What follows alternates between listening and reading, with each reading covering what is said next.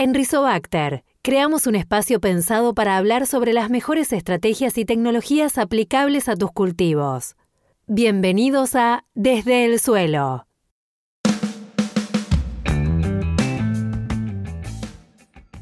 Hola, soy el ingeniero agrónomo Mariano Luna. Les propongo un juego. A ver, piensen, aclaren la mente. Piensen un segundo en, la, en una plaga que está a nivel mundial, que está en todos lados. A ver. Bien, Spodoptera frugiperda. Perfecto. Esa es una plaga que está, que está en todos los rincones del mundo. En Australia tienen problemas. En África tienen problemas. En Estados Unidos tienen problemas. No van a creer, en Sudamérica también tenemos problemas de Spodoptera frugiperda. Es una plaga cosmopolita, se encuentra dispersa mundialmente. Bien, y ahora un temita. Mariano, ¿por qué ha sido tan eficiente? Y bueno, principalmente porque ella es muy hábil comportándose. Y se esconde rápidamente. ¿Se esconde de qué? Y se esconde de aquellas acciones que podemos hacer nosotros para controlarla. Vamos a hablar un poquitito a ver, a ver, ¿cómo es el tema de Spodoptera, de Spodoptera frugiperda? Para esto tenemos que hablar, sí, me voy a poner tedioso. Un cachitito de cómo es su ciclo de vida lo tengo que describir cómo empieza la relación de ese ciclo de vida junto con el desarrollo de la planta, generalmente maíz, que es el principal problema que tenemos. Perfecto. Viene la polilla, no es mariposa, viene la polilla, deposita una masa de huevos en la hoja del cultivo de maíz, luego de esa masa de huevos, miren qué datito interesante, van a ser una oruguita, no, de una masa de huevos capaz que nacen 250 a 300 orugas de una sola masa de huevos y ellas se van a dispersar por todo el cultivo. Bueno, nace la oruga. En esa primera instancia, la oruga, ¿qué va a hacer? Eh, ah, eso sí, es una oruga con hábitos un tanto extraños. Nace de noche y hace toda su actividad de noche. Como ciertas personas, pero no viene el caso. Bien, esa oruga que hace rápidamente se quiere esconder dentro del cogollo del maíz y ahí va a pasar una buena parte de su vida. ¿Qué es lo único que va a hacer? Sale del cogollo de noche, se alimenta de la hoja y cuando empieza a salir la luz del día se vuelve a ocultar en el cogollo. ¿Y esto hasta cuándo lo hace aproximadamente? Y lo hace hasta que tiene más o menos, más o menos un centímetro de longitud, de largo, que es cuando está alcanzando el estado larval 3.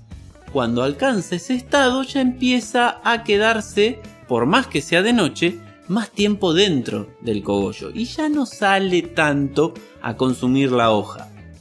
Cosita interesante, ya en estado lavar 4 no sale nunca más del cogollo, se queda ahí dentro del maíz y nunca más va a ir a consumir la hoja. O sea que ya todo el daño que podemos ver en la hojita de maíz ya lo vimos.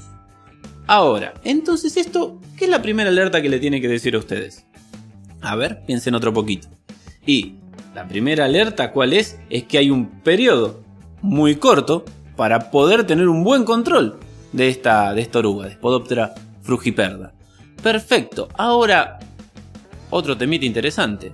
Mariano, dijiste hasta larva 3, un centímetro. Sí, ¿hasta cuánto puede llegar esta larva? Y puede llegar a medir 4 centímetros y medio, 5 centímetros. O sea, tiene mucho todavía por desarrollo. O sea que el único momento donde la podemos más o menos matar, come poquito. Opa, eso no es un tema menor. Si tenemos un insecto que consume muy poco, y bueno, vamos a tener que desarrollar técnicas, tener cuidado cosas en lo que es la regulación del equipo aplicador, en lo que es la elección del insecticida, en este caso para controlar, ¿para qué? Para que la probabilidad de que cuando esa larva que come poco salga del cogollo, vaya a la hoja, coma la hoja, esté consumiendo en un lugar donde hemos depositado justamente el insecticida. Ahora bien, ¿y cómo podemos empezar a tener en cuenta cosas para aumentar esa, esa probabilidad?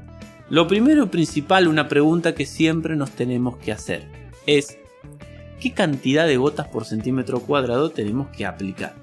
Y en eso andamos más o menos que tenemos que hacer alrededor de unas 60 gotas por centímetro cuadrado en el cultivo de maíz para tener una esperanza de buen control. Otra cosita interesante es, ¿qué insecticidas tenemos que utilizar? Bueno, cuando utilizamos insecticidas que persistan más tiempo en estado activo, eh, que les sabemos decir que tengan cierta residualidad eh, en la hoja, bueno, la probabilidad va a aumentar, porque hoy sale, no consumió donde está el insecticida, pero mañana sale, consume donde está el insecticida, el insecticida está activo y va a tener un buen control. Ahí todo lo que es los miembros de las espinosinas, las diamidas antranílicas y algunos más nos dan una pequeña ventaja que hoy podemos utilizar. Entonces, dos cuestiones importantes. Primero, buena calidad de aplicación. Esto va íntimamente relacionado con qué? Y con la fuerza del viento, intensidad del viento. Cuando yo tengo mucho viento y estoy haciendo una aplicación de gotas finas o medianas, esas gotas se me van a ir para el costado y no van a estar cayendo donde yo quiero. Entonces mucho cuidado, a veces ahí hay que agrandar las gotas yendo a tamaños de alrededor de gota casi gruesa, que técnicamente hablando son unos 300 micrones aproximadamente. Eso mucho cuidado, cuando usamos gotas medianamente gruesas, ahí sí hay que aumentar un poquito el volumen porque voy a tener pocas gotas y como aumentamos esa cantidad de gotas, aumentando el volumen. Ahora, si podemos aplicar gotas ya medianas, con volúmenes intermedios estamos bastante sobrados de gotas. Interesante esto también. Hablamos de 50 60 gotas por centímetro cuadrado. ¿Cómo mejoramos? Y esto es interesante. ¿Cómo mejoramos qué es el rendimiento de esa gota? Generalmente, eh, para mejorar el rendimiento algo le damos vitamina. Bueno, acá tenemos una vitamina muy interesante que me aumenta el rendimiento de las gotas de aplicación. ¿Sabe cuáles son? Piensen. Exacto, los tensioactivos.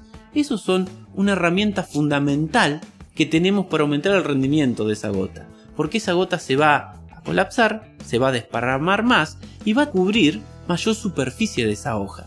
¿Qué tensioactivos tenemos hoy día que nos dan una mano enorme en esto? Por ejemplo, las siliconas, en este caso el Silvet. El Silvet es un super tensioactivo que nos va a ayudar a cubrir más superficie. Entonces sumamos una excelente calidad de aplicación junto con un tensioactivo y tenemos una súper excelente calidad de aplicación y más probabilidad de controlar una plaga difícil.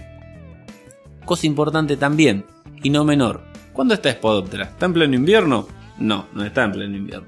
Lamentablemente está en aquellas épocas del año de mayor temperatura y menor humedad relativa ambiente. ¿Y esto que es? Altísima evaporación. Por lo tanto, ahí tenemos que tener en cuenta eso, proteger, proteger las gotas de la evaporación. ¿Y cualquier antievaporante usamos para proteger esas gotas?